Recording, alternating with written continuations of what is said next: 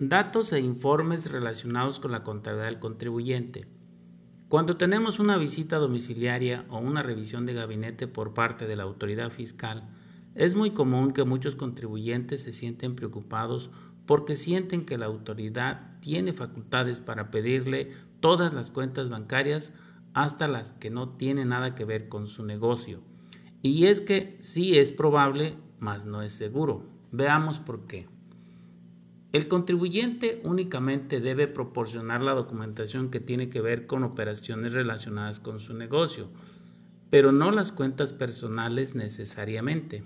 Sin embargo, la autoridad tiene información sobre todas las cuentas bancarias que están a nombre del contribuyente y en un dado caso tiene información que puede ser cuestionada cuando las utilidades fiscales que se declaran no son congruentes con los montos que se manejan en las cuentas personales de los contribuyentes o de alguno de sus familiares.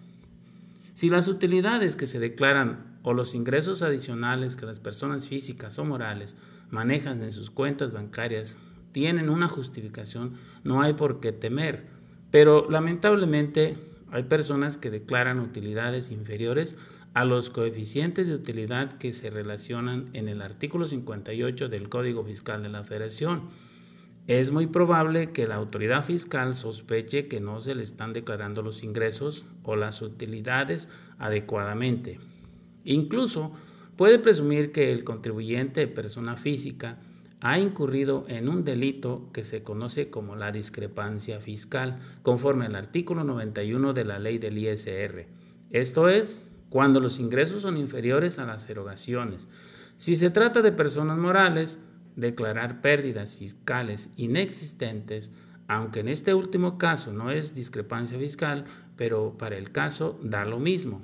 Por ejemplo, en el caso de la omisión de ingresos al público en general en que incurren personas morales, genera una pérdida fiscal.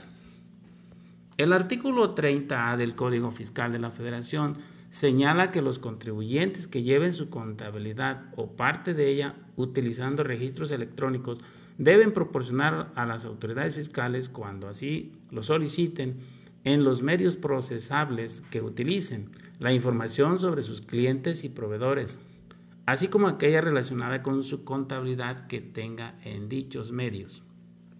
Nótese bien que aquí dice claramente aquella relacionada con su contabilidad que tenga en dichos medios. Los contribuyentes que únicamente realicen operaciones con el público en general solo tendrán la obligación de proporcionar la información sobre sus proveedores y la relacionada con su contabilidad.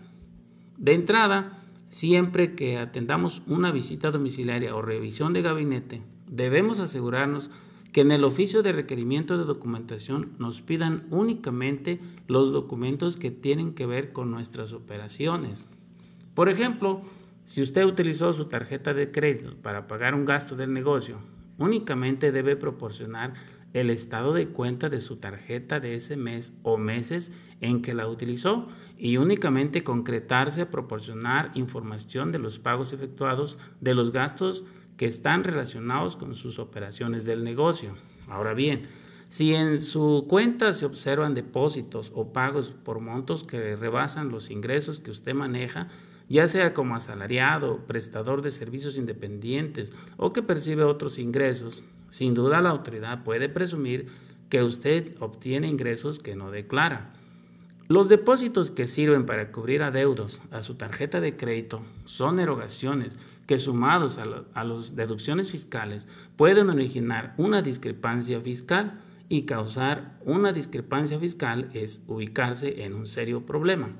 En conclusión, Debemos informar, por ejemplo, datos de clientes, proveedores, trabajadores, personas que prestan servicios independientes, arrendadores, en su caso, contratos de compra, contratos de venta, informes contables, informes sobre bienes y deudas, reportes de inventarios y todo lo que tenga que ver con las operaciones mercantiles de la empresa y siempre y cuando sean relacionados en el oficio de requerimiento de datos e informes. Si en esa relación o en futuros requerimientos la autoridad fiscal requiere información que usted juzgue que no tiene nada que ver con su negocio, debe exigir que todo acto de molestia se fundamente y se motive conforme al artículo 16 constitucional y no basarse en la simple sospecha o que la autoridad se base en la información que los bancos les proporcionan. Un ejemplo de ello que quiero compartir con ustedes es el caso de las invitaciones que enviaron a los contribuyentes hace unos años para que pagaran las contribuciones derivadas de depósitos efectuados en las cuentas bancarias. ¿Qué es lo que pasó?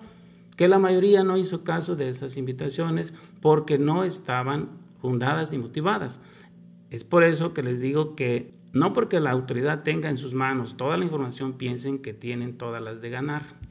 En consecuencia, la información y documentación que deben aportar es únicamente la que soporta su contabilidad. Bien amigos, ahí les dejo mi comentario, espero que les sea útil. Hasta la próxima.